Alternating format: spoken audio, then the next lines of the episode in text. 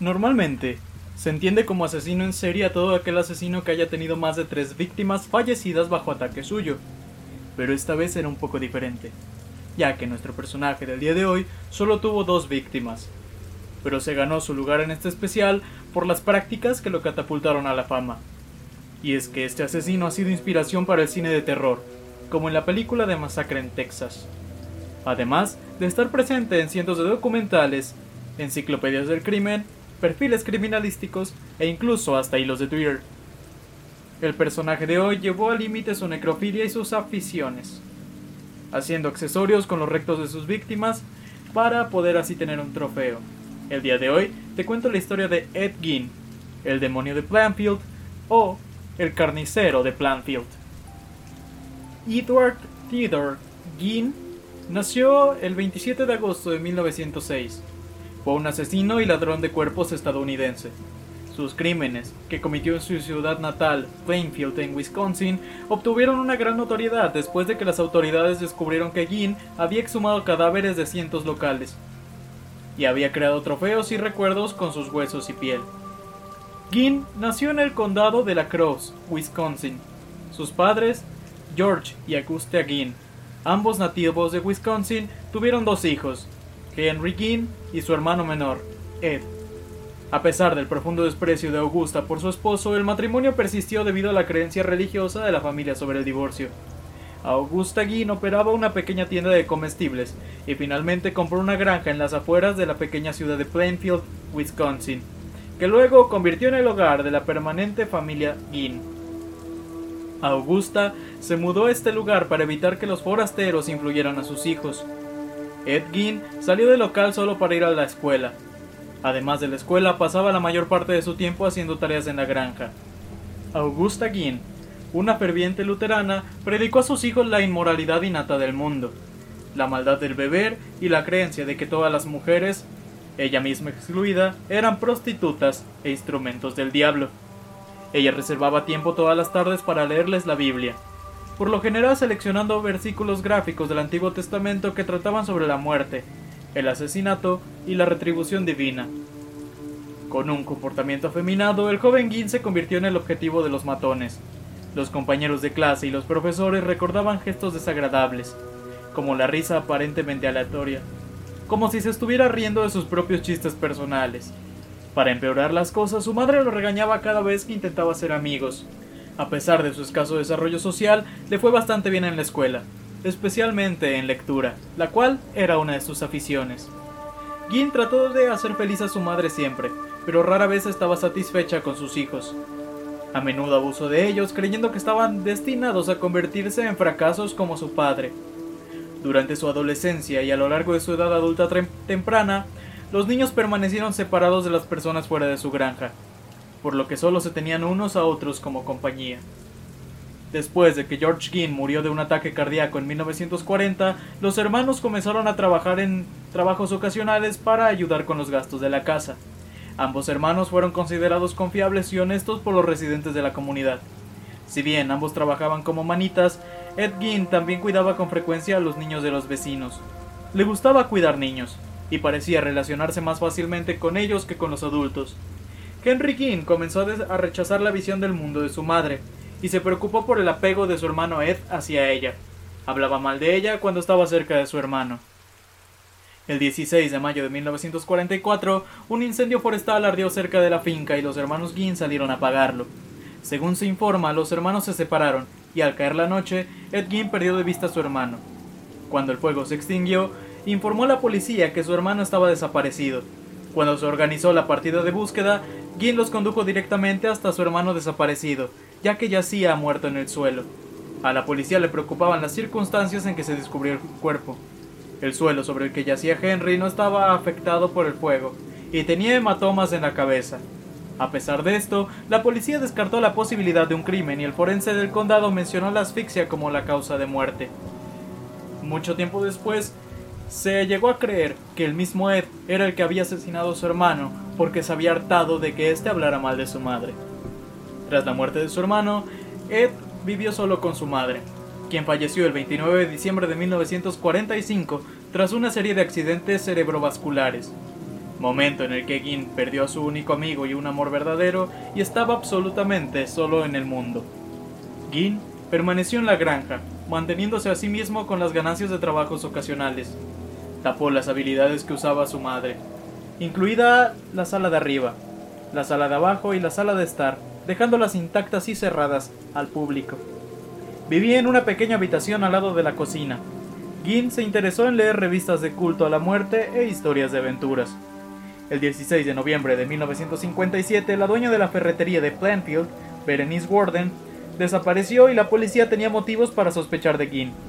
El hijo de Warden les había dicho a los investigadores que Gin había estado en la tienda la noche anterior a la desaparición, diciendo que regresaría la mañana siguiente por un galón de anticongelante.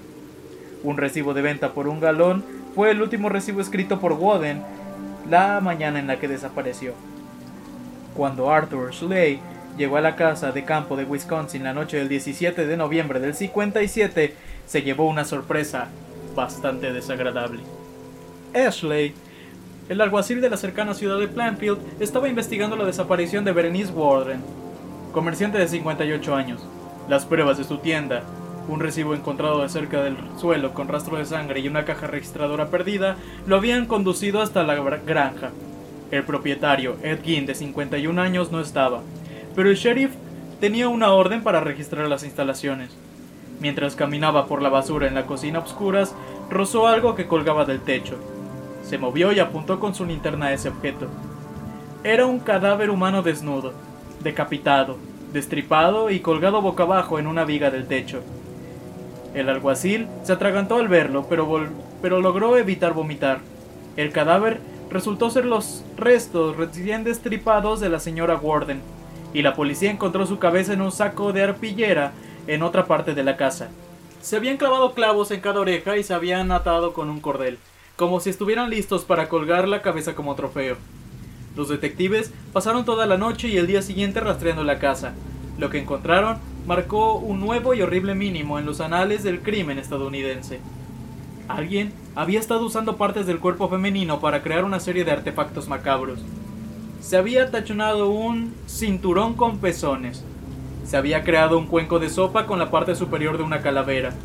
Y se habían hecho pantallas de lámparas y sillas con piel humana. La policía encontró una caja llena de narices, una cortina con un par de labios de mujeres cosidos a ella. Una caja de zapatos debajo de la cama contenía genitales femeninos secos y colgando en el armario había una camisa hecha de piel humana con un par de senos. En la pared estaban los rostros de nueve mujeres curiosamente conservados y montados como la extraña colección de un cazador humano. Ed tendría que dar algunas explicaciones serias. Fue arrestado y llevado a la cárcel del condado de Wautoma, donde la policía lo interrogó. Gin inicialmente negó todo, pero gradualmente se fue quebrando. Admitió haber matado a la señora Warden, a quien le dispararon en la cabeza con un rifle calibre 22 y luego la llevaron a rastras a su automóvil y la llevaron de regreso a la granja. Más tarde, confesó el asesinato, tres años antes, de la posadera de Plainfield, Mary Hogan, que había desaparecido en circunstancias misteriosas. Pero dijo que la mayoría de las partes del cuerpo en que en realidad habían sido encontradas eran tomadas de los cadáveres de mujeres que había desenterrado en el cementerio local. Los detectives no estaban seguros de si Ginn estaba diciendo la verdad sobre esto, y pensaron que podría ser responsable de otros cuatro asesinatos en el centro de Wisconsin que datan del año 47. Georgia Greckler, de 8 años, había desaparecido de camino a la escuela, y Evelyn Hertley, de 15, había sido secuestrada mientras cuidaba niños. También figuraban como desaparecidos dos cazadores de ciervos, Victor Travis y Ray Burgess, que desaparecieron en diciembre del 52. Pero todas las partes del cuerpo de la casa procedían de mujeres adultas, incluida la señora Hogan, y nunca se encontró rastro de las cuatro personas desaparecidas que se le sospechaban a Ginn. La policía exhumó los cuerpos de ocho mujeres en el cementerio de Plainfield y descubrió que todas habían sido mutiladas. Las partes del cuerpo, incluidos rostros, senos, genitales y tiras de piel, habían sido extraídas por alguien que había colocado cuidadosamente los cuerpos en sus ataúdes y reemplazado la tierra para evitar sospechas. Se supo que y un amigo de confianza identificado solo como Gus, habían realizado estas redadas nocturnas solo horas después de los funerales de estas mujeres, después de leer sus obituarios en el periódico local. Parece que solo comenzó a matar cuando Gus fue trasladado a un hogar de ancianos, y Gin no pudo realizar sus esfuerzos nocturnos solo.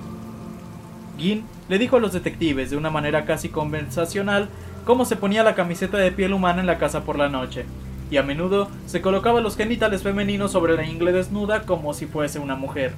Aunque era casi seguro que era virgen, Gin estaba obsesionado con las mujeres y el poder sexual que tenían sobre los hombres.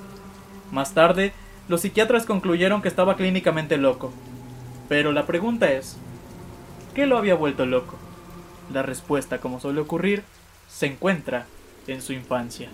Tenemos que recapitular que la influencia más poderosa sobre Gin era su madre, un personaje poderoso con una visión puritana de la vida basada en su cristianismo fanático.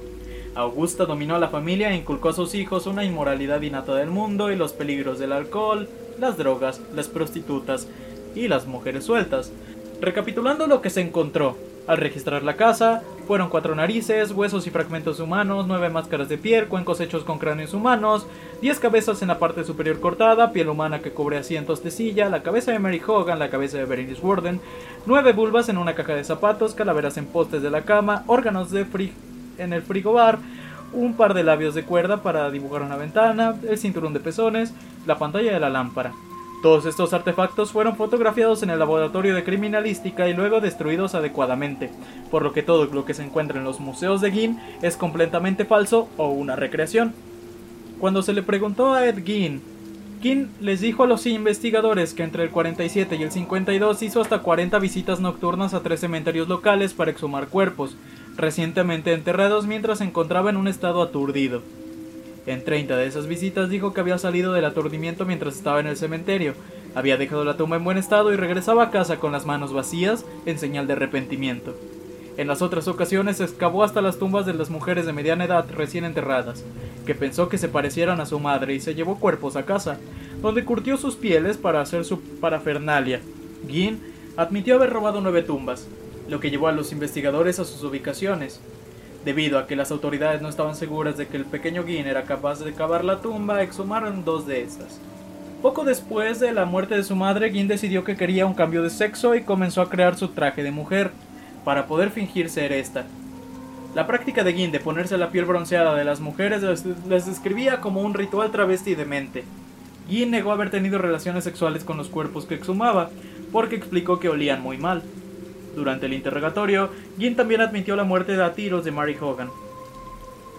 Un joven de 16 años cuyos padres eran amigos de Gin y que asistía a los juegos de pelota y películas con Ed, informó que estaba al tanto de las cabezas reducidas, que Gin había descrito como reliquias de Filipinas enviadas por un primo que había servido en la Segunda Guerra Mundial.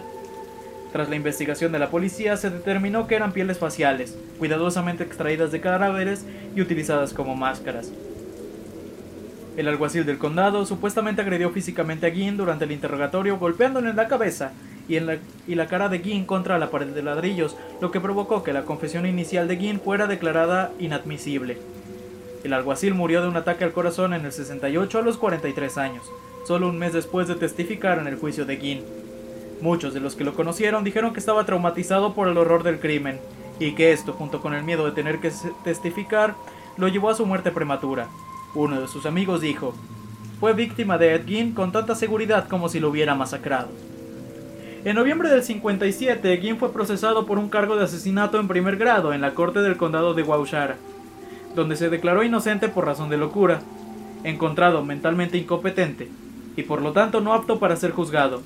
Gein fue enviado al Central State Hospital of Criminality Insane, ahora Dodge Correctional Institution, un centro de máxima seguridad en Waupun, Wisconsin, y luego trasladado a Mendota State Hospital en Madison.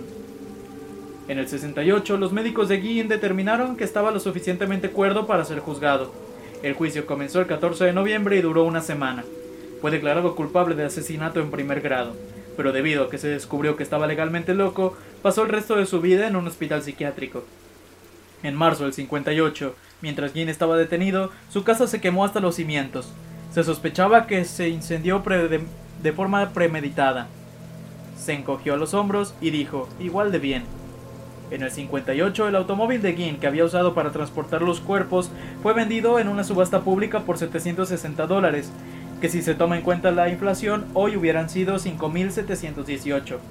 Al operador de espectáculos del carnaval Bonnie Gibbons. Gibbons más tarde cobró a los asistentes al carnaval una entrada de 25 centavos para verlo. En julio del 84, Ginn murió de insuficiencia respiratoria y cardíaca debido al cáncer en Woodland Hall, en el Mendota Mental Health Institute. Su tumba en el cementerio de Plantfield fue objeto de vandalismo con frecuencia a lo largo de los años. Los buscadores de recuerdos arrancaron pedazos de su lápida antes de que la mayor parte fuera robada en el 2000. La lápida se recuperó en junio de 2001 cerca de Seattle y ahora se encuentra en un museo del condado de Waushara. La historia de Ginn ha tenido un impacto duradero en la cultura popular como lo demuestran sus numerosas apariciones en películas, música y literatura. La historia de Ginn se adaptó a varias películas, incluida The Ranch del 74, In the Light of the Moon del 2000, luego retitulado Ed Gein para el mercado estadounidense, y Ed Gein The Butcher of Plainfield de 2007.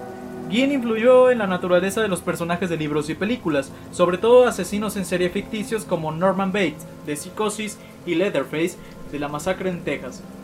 Por supuesto también Buffalo Bill en El silencio de los corderos. En este momento, los informes de las noticias sobre los crímenes de Ginn generaron un subgénero del humor negro. Desde la década del 50, Ginn ha sido explotado con frecuencia en el arte transgresor o el rock de choque, a menudo sin conexión con su vida o crímenes más allá del valor de choque de su nombre. Y con esto terminamos la historia del carnicero de Planfield, la cual espero que haya sido de tu agrado. Si fue así, compártelo. Me ayudarías mucho. Tampoco olvides seguir nuestras redes sociales, en Facebook y en Instagram como te lo cuento el podcast. También te dejo mi Instagram personal por si gustas ir a seguirme. Me encuentras como Uri-Sumaya. Gracias y nos vemos la semana que viene con la historia de Ed Kemper. Aquí en Te lo cuento, el podcast.